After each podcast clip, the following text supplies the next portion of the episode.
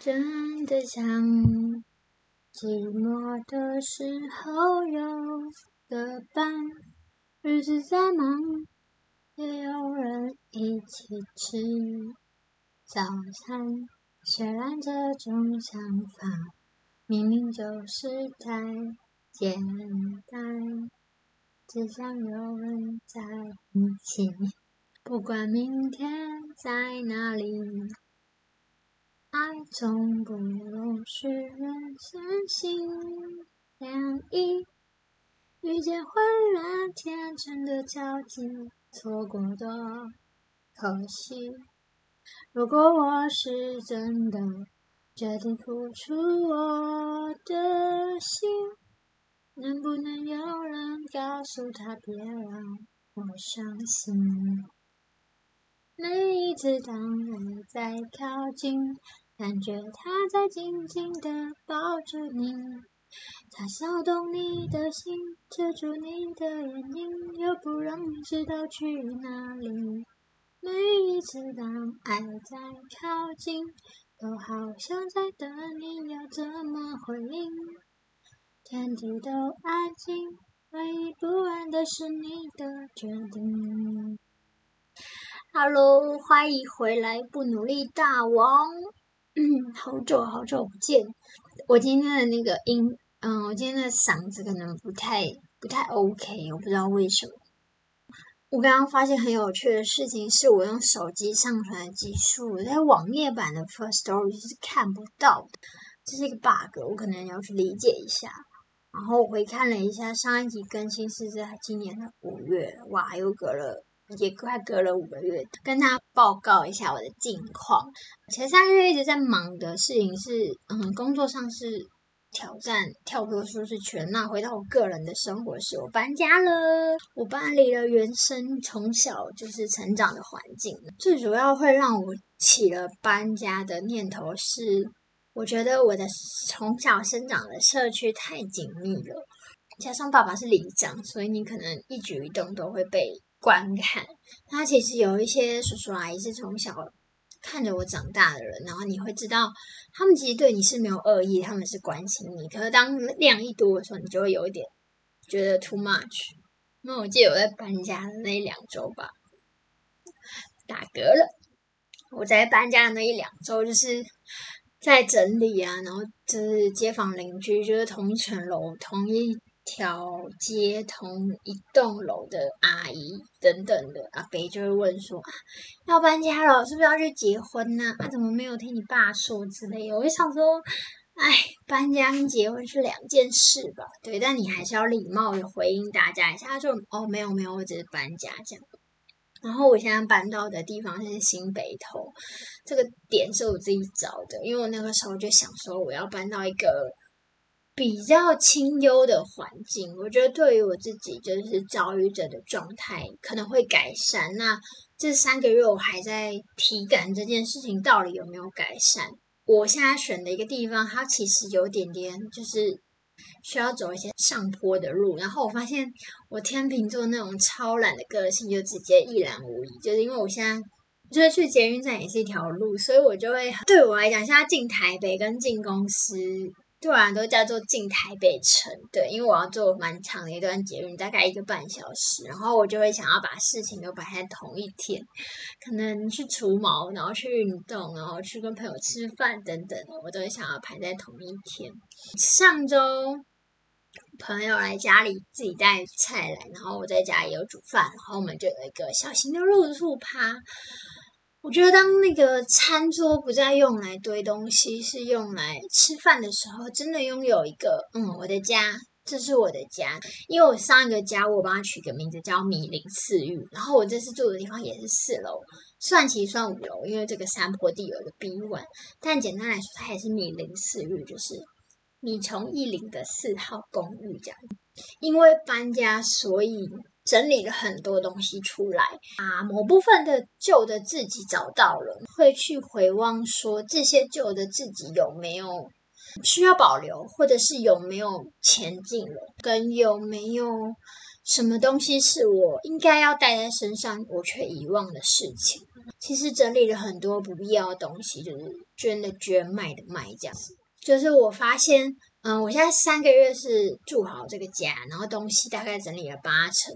我整理完之后，我发现我其实真的东西买太多，自己知道。所以现在就在进行一个认真的断舍离，就是我希望可以精简家里，不要那么多东西。当你在整理东西的时候，其实你会不知不觉回到。你拥有那个东西的当下，我整理了很多以前收到的卡片。嗯，有一些朋友其实已经对我来讲就不再是朋友了。对，上个月三十一岁嘛，就我觉得不是年龄而是当你越来越社会化，当你时间越来越少的时候，你会更。明确的知道你想要把时间花在谁身上，因为我觉得那是相互回应，它不是一个单向。所以我会说，有些人不再是朋友，其实就很简单，大家各自的生活其实没有交叠了，两个人就是也没有一个同样的力气去维护这段感情。我觉得不管是爱情还是友情，甚至是亲情都一样，只有一方在出力的时候。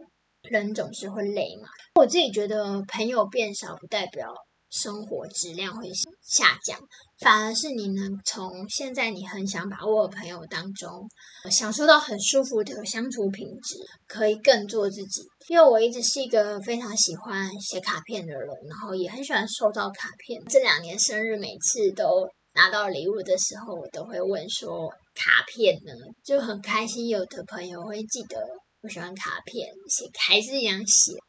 我觉得特别的感触是，我这两年花了好多心力在做书店，其实忽略了很多我以往的社交，或者是因为太投入工作，所以我会去享受一些现在回看起来就是无意义的社交。这个节目是二零二零年上嘛，节目没多久开始，二零二一年就做书店了。在二一年二，反正那一阵子有一阵子非常爱喝酒，除了酒吧店员很可爱之外，就是那阵子的释放压力的方式就是喝酒。但我这个人就是不太会真的把自己喝到烂醉，因为我觉得烂醉会造成他人困扰。那我就花了很多时间在喝酒，然后嗯，虽然有真的从喝酒认识好朋友了，就是他现在是我们而立书店的店长 Kimi。有空可以书去书店逛逛，因为这三个月最大的还有一个改变是我的职位有变动，就我现在变成了这个品牌的主理人跟负责人，其实就是可以名正言顺的不用每天坐在店里，那我自己的心理压力有减轻，但嗯要做的业务就我把它扩大。回到这个，就是你刚刚说了，因为搬家，所以你整理了很多东西。会去想，如果当时我没有发生什么事情，我现在人生会怎么样呢？我觉得很有趣的事情是，我在找房子的时候，其实一直很避开永和那一带，因为我自己有一个交往七年的前任，他的家就在那里。避开就是避免遇到，也不是怕遇到对方，就觉得不希望有一个生活圈会遇重叠的可能。结果我搬来新北头之后，才知道他就是嗯，去他爸爸的工地方工作，在淡水。对，我从共同朋友那边得知的。我那时候心里就想说：天啊，我千算万算没有想到他现在可能会住在淡水。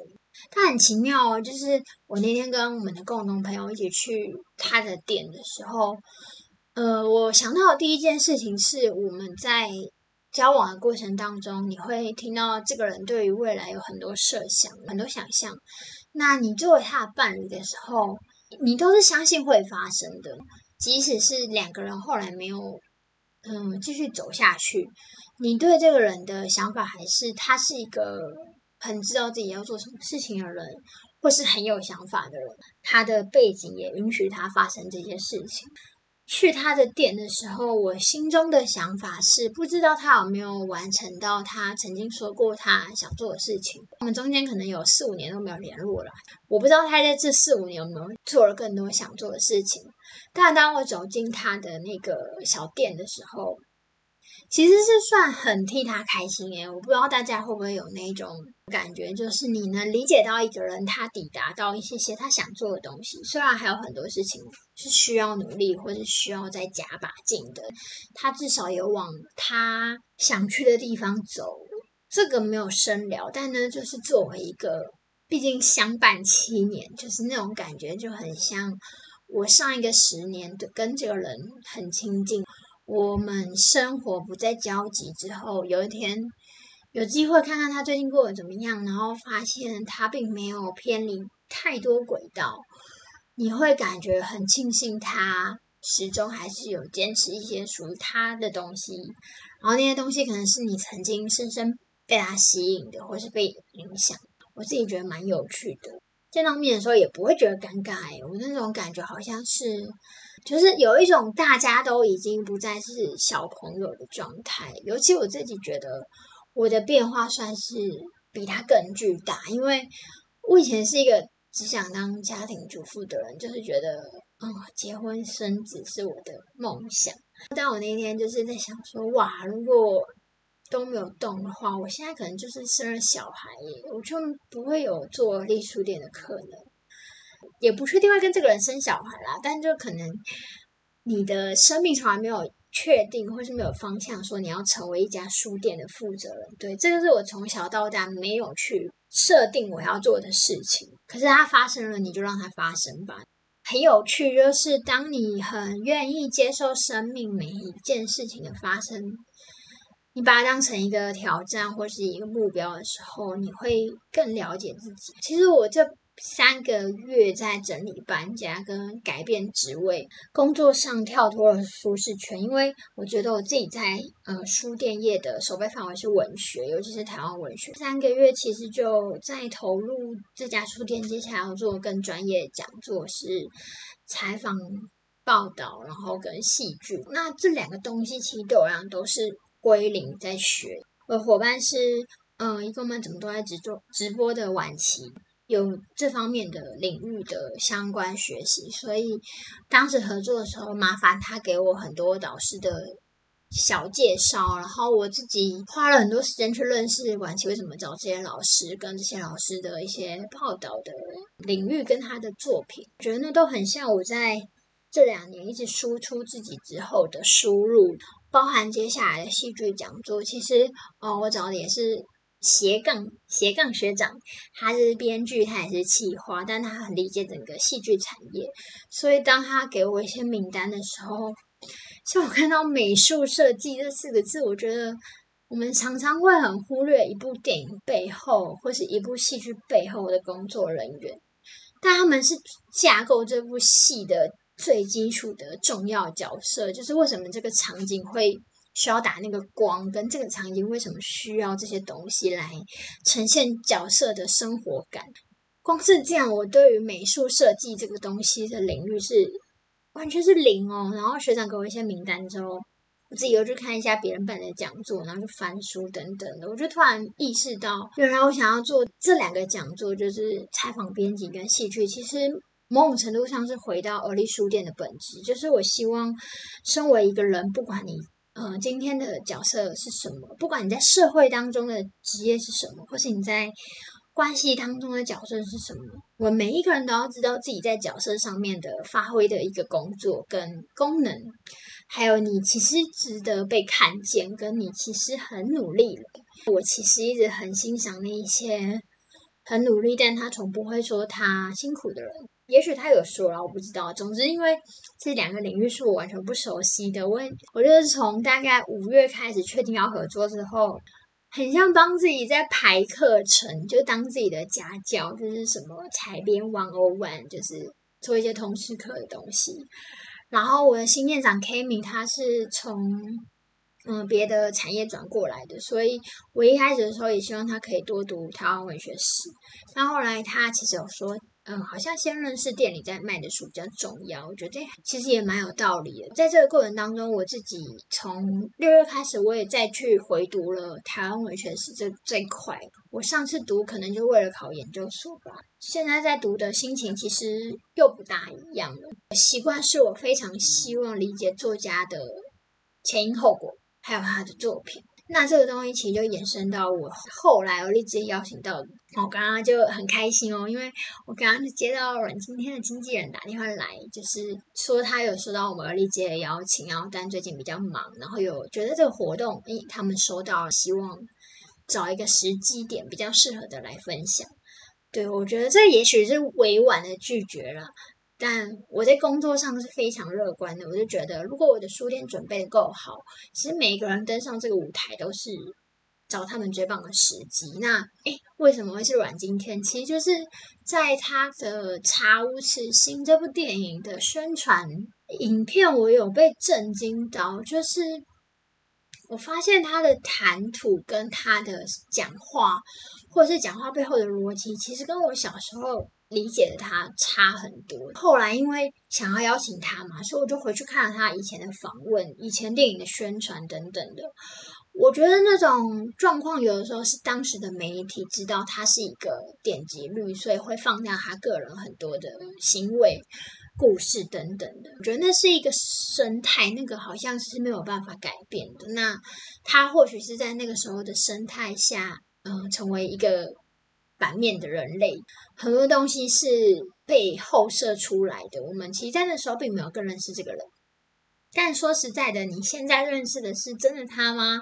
我觉得所有的工作、所有的职业，我们都会给他一个人设，跟他当他有知名度的时候，他不只是在社会化，他其实有社会责任。我自己就是觉得，在这一个月看到他的各种访问的时候，我认真感觉到他对于身为一个演员的专业。完完全全透过他的话语传达出来了。他对于他自己的一个生命状态，我觉得那跟年纪无关，是他或许打开了某些开关。但因为我本人不认识他，我是 看影片嘛，所以我觉得有一些东西是骗不了人的，就是一个人的眼神的澄澈清澈是骗不了人的。我觉得这样讲好像很自以为是，但我觉得一个人的眼神其实是可以说明很多事情的。有时候很多东西不用话语，光是眼神你都能理解到某些状态。好，总而言之，就是跟他说他们经纪人的电话，我觉得很开心，就代表了信有被看见。总之，想要邀请的信友传达出去，那后续会不会发生，就我们让它顺其自然吧。我觉得蛮奇妙的，就是好像在回头整理自己所有的东西的时候，你会找到一些你遗失掉的自己，跟找到一些新的自己。就是你在整理过去的时候，你不免的要面对过去的自己。活在当下的时候，最重要就是不要被过去的自己影响。我觉得是一辈子的考验，对，因为过去的自己有可能就是上个月的自己啊，很紧。现在要做的东西也是慢慢的打造出来的东西。我也想分享到，我这个其实有在书书店的页面讲，就是在活动现场有一位朋友问我说，为什么他买的书买贵了？对。因为他看着电商的打折价格，所以他的反应是在店里买原价这件事情等于买贵。当下其实内在的我是非常正直的，因为我没有想到有人会认为原价买书等于买贵。是跟他解释我们嗯，或是独立书店的现况，很直接回应说：“那你为什么还要做这件事情？明明知道他。”很难赚钱等等，可能他的背景是学经济还是什么之类的。除了告诉他创办了隶书店是因为我的生命经验让我选择做这件事情，我好像找不到更有力的证据或是证明是这家店必必须得营运下去的状态。他这个问题其实就回扣到我前阵子的低潮，就是我觉得。而立书店这件事情不一定要我来做，其实我有意识到，当我把这个体系建构出来之后，其实很多人都可以来做的，不一定要方一林，方一林他可以可以去做其他的事情，或不一定要存在这个世界上都没有关系，因为而立书店已经在那里。当这个孩子问我这题的时候，我突然意识到，今天我在卖书了，然后。我要怎么让更多买书的人知道，其实原价买书这件事情不是买贵。两年了，好像也开始不能只当一个热血做梦的人，因为靠一句话，他就写就是，嗯，如果只有热血做事的人是非常可怕的。我其实有觉得我自己好像就是这样的人，就是当我很想完成一件事情的时候，其实我并不会去想象它背后的成本，因为我觉得那都是。我可以做到的事情，它就不等于成本，一股脑做下去。这个好像也是新的课题，就是必须要真的当一个电影运的更顺利的人。这个是在学习的状态。我在今天就是买了宇宙人的新加坡场演唱会的票，发现他们。做了蛮多支那个 reels 在分享新加坡的宣传，因为以我一个做行销人的角度，当一个活动明明就很早公布了，但却相比其他场次花更多时间宣传的时候，背后一定有些原因，很。很犹豫要不要去，大概犹豫了半个月吧。在上半年的时候有接了一场活动了，在九月的时候知道它取消了，所以我知道我十月二十一号是空的。但我十月二十号其实书店是有活动的，我只能二十一号当天飞去新加坡。就我真的成为疯狂粉丝，虽然我不想要成为疯狂粉丝，但这个行为就是疯狂粉丝，就没有办法，我一定做了。但就是对我来讲，是一个人出国这件事情，是我自己个人觉得极大压力的。对，因为我其实不是一个很喜欢去很多人的地方。我可能去了新加坡，也是去逛书店，然后去可爱的咖啡店，甚至还要带一些自己的书去之类的。就是我没有很想要去太多人的地方，我可能会去柯南的那一集。里面出现的场景走一走吧。总而言之，就是我昨天订了机票跟住宿，还有买了演唱会的票的时候，我就觉得啊，这件事情真的要做了啊！没有想到，就是如果有听我的 podcast 都知道，我其实之前有分享我有做梦那个那个时候的梦境里面，很明显的说马来西亚是巡回的最后一场。那最近看他们就是，嗯，新加坡完就要去中国大陆了。嗯，因为我其实在今年的时候的许愿清单有是要认识小玉本人。对，虽然这件事情很愚蠢，就是也很迷妹，也很粉丝，但我把它列入我的二零二三年的清单。因为有这个讯息之后，就有很多朋友来跟我说，他可能跟小玉是同一个国中、高中等等的，有一些交集或者什么。当你很认真的在告诉世界你爱什么人的时候，很多人都会来回应或者帮助你。像这两天他们有演出了，去参加的朋友都有转发影片给我。今天觉得，嗯，我因为很喜欢一个人，然后被大家记得，大家反过来爱我的这件事情，让我觉得很棒。就是我还是很紧张要一个人出国这件事情。在新加坡，我有看了一下那个他们演出的场地，我真的觉得蛮值得去的。就是我知道我有一些听众好像也是在马来西亚、新加坡，我有看后台数据的。我也不知道为什么你们会听这个节目，有时间、有金钱、有心力，可以一起去新加坡的那一场，一起享受宇宙的美丽吧。现场听的那个感觉。都很活在当下，每一个演出都很独一无二。因为我在台北，其实，嗯，我参加了两场吧，台北的台，哦，我参加了两次，对，一次是在高流，一次是在惊吓趴。我总觉得还有更多次，但我突然想不起。但哦，还有在那个 Zip，就是跟马念贤的时候看那个 IG 的线动，我发现我两年前他们。北流、高流票没有卖完的时候，我每天都在分享说，大家赶快去买票。今年终于得奖了，他们的票现在是秒杀，我就觉得哇哦，太棒！觉得自己好像有帮到什么，但其实没有，你就只是每天转发而已，就是一个是一个正能量吧。就是当你在做喜欢的事情的时候，你的内心也会充满一股正能量，就会影响到你做任何事情上。以上就是最近的一些心情分享。那接下来其实书店就会有很专业的采访编辑的讲座，我觉得如果想知道的朋友就去看一下书花甲丽书店的粉丝专业。我必须说这次的讲师阵容是我觉得面向非常多元、非常广的一个 team 这样子。对，然后我很感谢晚琪一路相伴，然后我们要一起完成这件事情，让我更觉得其实我在做书店这一块。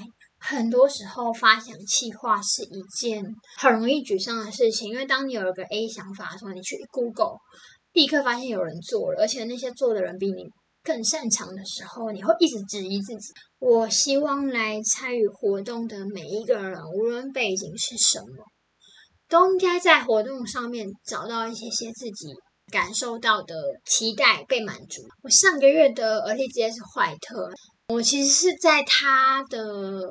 宣传的文字上感受到他的人生大改变，跟他成为全职音乐人，要离开他原本的本业这件事情是一个很大的转折，然后包含要下很大的决心这件事情，我很查了很仔细，因为我也回去看了他当时得奖的一些访问，第一张专辑的访问，然后到第二张专辑的访问，两张专辑的曲风的差别。总而言之，就是做了交叉比对之后，认为对他可以来讲而立，因为他对于自己的生命状态更清楚了。我接下来想要努力的事情，就是我想让“而立”两个字更扩写，它有有很多可能。做采编的时候，我一直在想，为什么对我来说，我想要做这个东西？因为我有心理师，而立心理师找了心理师来分享自己的书带活动。那做采访编辑，好像跟而立书店的调性不是那么的相仿。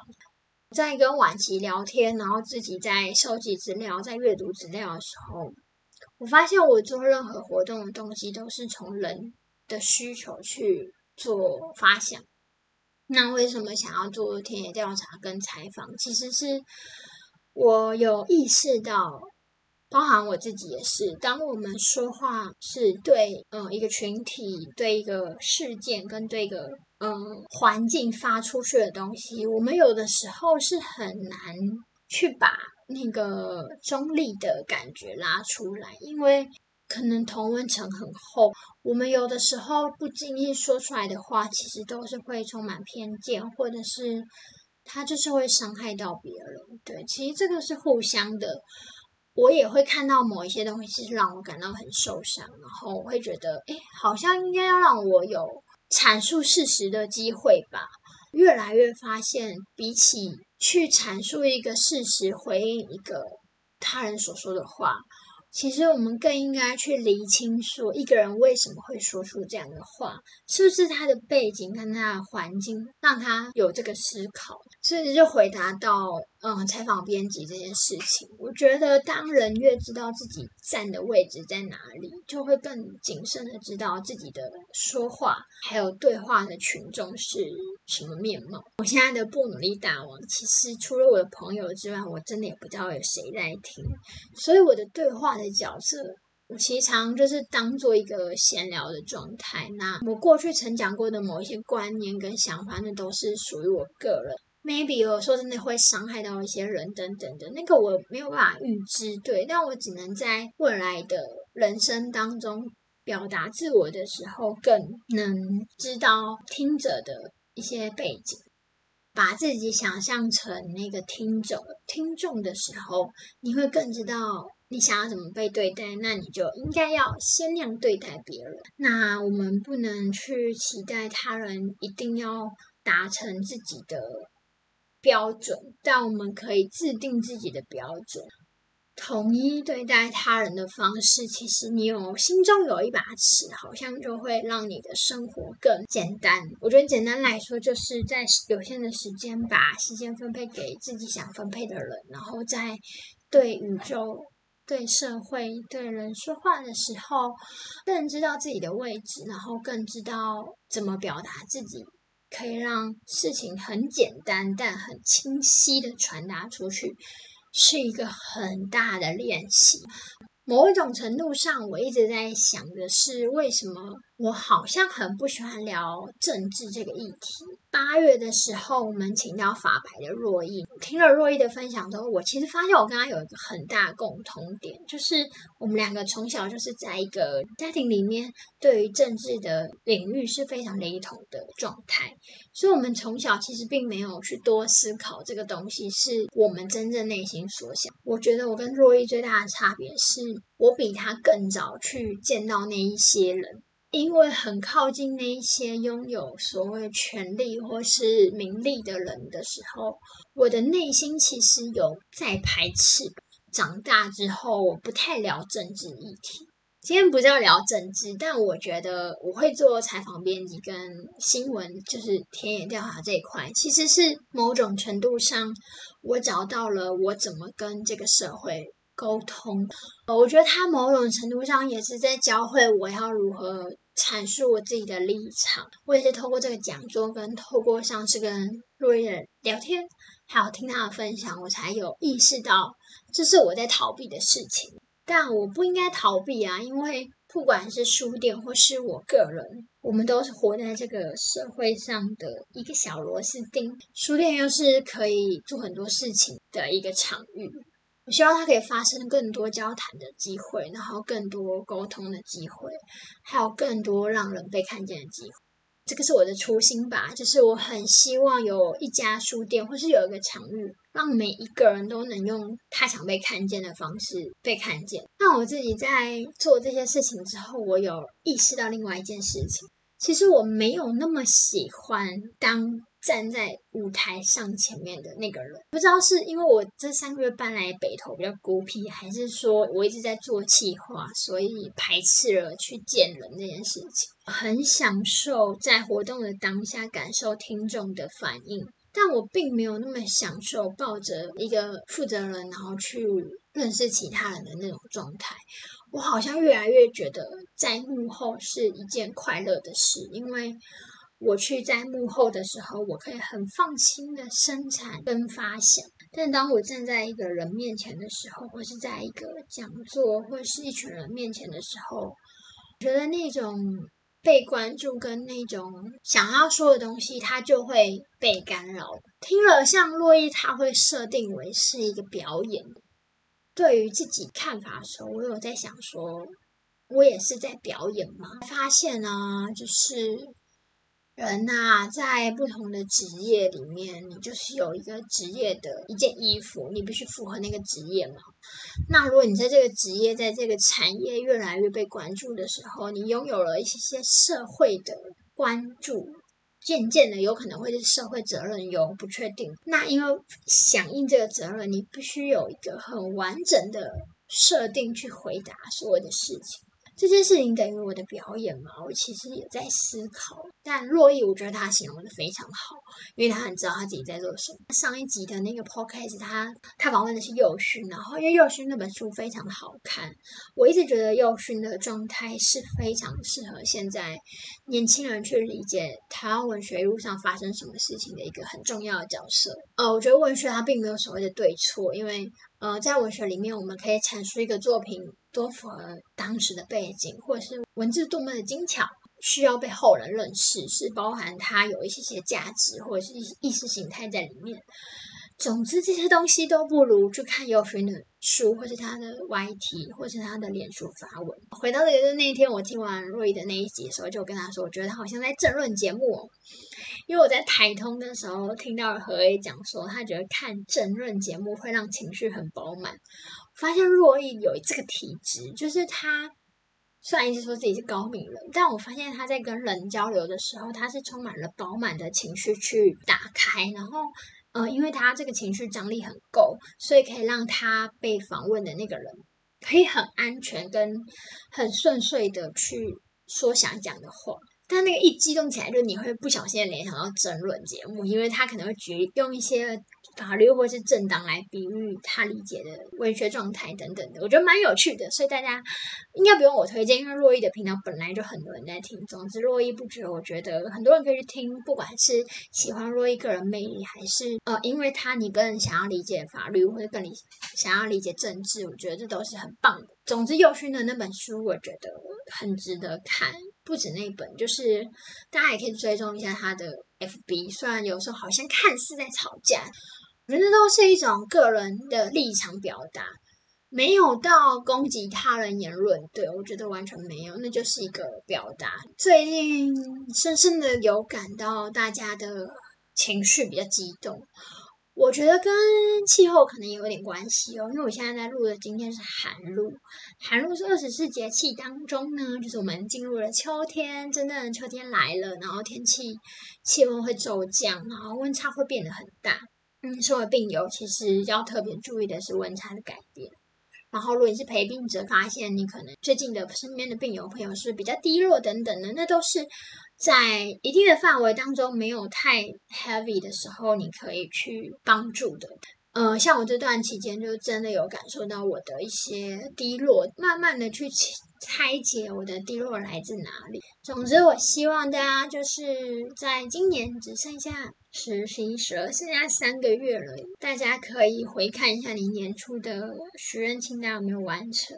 嗯，我应该是完成不了认识小玉结婚这件事情，就是也不是放下，就是我看清了，如果他愿意跟我结婚，我还是会跟他结婚的。对，但就是呢，我回看了我年初设定的计划。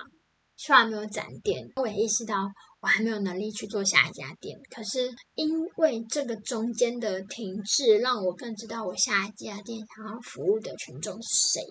我觉得这是让我觉得很庆幸的事情。如果大家喜欢宇宙人的话，可以去听十月二十一号在新加坡的演唱会。我看了那个舞台，整个设计跟在台湾的场地完全不一样，我自己是蛮期待的。查了一下那栋建筑物的历史。总而言之，就是请大家继续喜欢你喜欢的人，然后因为拥有这份喜欢，让生活变得更有余韵、更有丰富的感觉。然后记得活在当下。今年想做的事情，再重新整理一下。剩下三个月，你有什么事情是真的、真的非常想完成的，那就去做吧。如果有一些事情，它真的偏向许愿性质的，那你就好好放在心里，想到时候就许愿一下。那其他时间去做一些充实自我的事情，或是放空也很好。因为如果你一直处在输出的情况下，你很难有适当的输入。我有一天搬家玩到新家的时候啊，我就划我的手机，我发现我的手机所有的。社群都是在看出版社，然后作家等等的。我我连看社群的方式都是在跟自己的工作有关。我那天就有被吓到，我就觉得我不能再发生这种事情了。就是我必须要去切割什么时候我是工作的意林，什么时候是我想要放空。希望这次去新加坡，我可以不要带工作去，然后可以好好把几本想看的书看完，去一些我想要去的书店，还有咖啡店。这个年假，大家就准备收心了，调整到一个更喜欢自己的状态的时候，每一个人应该都能更能掌握属于你自己人生的假期，对，而不是国定假日，你必须要帮自己定制你属于的假期。十月开始是时尚进入秋收的季节了，我不知道今年十月可不可以去成，非常推荐各位。听众去感受一下稻米收成的感觉。我应该不止一在一次在节目上讲到。我觉得，当你去感受到大自然生命力的时候，你会对你自己的生命产生更多的力量。十月开始到十月底都是一个稻米黄金期的时候，去骑骑脚踏车也好，感受一下，或者是推荐。我在玉里非常喜欢的青年旅宿叫三零三零，它离玉里火车站很近，用走路就走得到。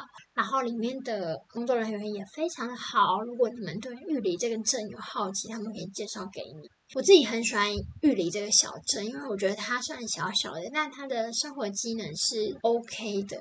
很认真的在想，我想要在花东，如果真的要驻点开一家店，我会选玉里。有的时候你没有原因诶，就是喜欢这个地方。我每次去的时候，很常花时间在民宿睡觉，那个睡觉是真的放电，就是。没有吃药也会睡得着，然后有时候起来，然后因为去蛮多次，有时候员工会帮我买下午茶，我都觉得天哪，我好幸福哦！总之就是推荐大家，如果去玉里的话，可以住一下三零三零这个青旅。嗯，季节转变，请注意自己的身心变化。需要的话，请一定要跟身边的人提出您的需求，而不是自行停药，这是非常不 OK 的事情。我希望大家可以知道，药物是基本控制的方式。他既然有专业的医师开给你，就请你回归专业，让医师帮你评估。还有什么话要说吗？没有诶，就是希望所有听到今天这集的人都可以有一个感受到放松的气息。因为我刚刚发现我前面那首歌《当爱在靠近》，我好像有当做某一题的标题，但我好像没有唱过，我有点不确定，可能有或是没有吧，我去看一下。最近就是脑中一直浮现这首歌，我就觉得很放松，所以跟大家分享。以上就是今天的不努力大王。下一集不知道会不会在新加坡录，听完演唱会的心情我也不知道，或是回台湾再录给大家听都 OK。希望大家可以多多关注而立书店书花甲的活动。最后就是我们这家店已经两周年了，所以我们呢十月份有一个两周年的全日派对，在十月十五号。大家可以报名，我们有开放给一般民众报名。然后那一天的活动其实就是请我们最大的老板负责人分享一下开幕奖。我弟弟易杰他有邀请一个听友重生台湾，他们会聊跟叙事相关的话题。呃，我邀请到的是逆风剧团的伟志，他是秘书长。我觉得很奇妙哦，就是我一直跟逆风剧团其他比较熟悉。那天跟伟志聊天的时候，发现他好像我弟哦，就是他们的思考脉络很像是那个相反，是很理解自己的生命状态需要做哪些调整，才能更能帮助他想帮助的人。对，因为我跟伟志聊的是陪伴的这个主题，那我们两个都有陪伴的经验，有被陪伴的经验。我相信那场对谈应该蛮有趣的，而且。我其实还蛮希望听众可以一起加入讨论的，所以那一场我希望如果大家有时间可以来参加的话，十月十五号把时间留给书花甲绿书店，我们报名里面也含精致的餐点，然后还会有实际的一些手作体验，让大家在那一天当中过得很充实。听讲座，吃好吃的东西，然后做一些手作小物带回家。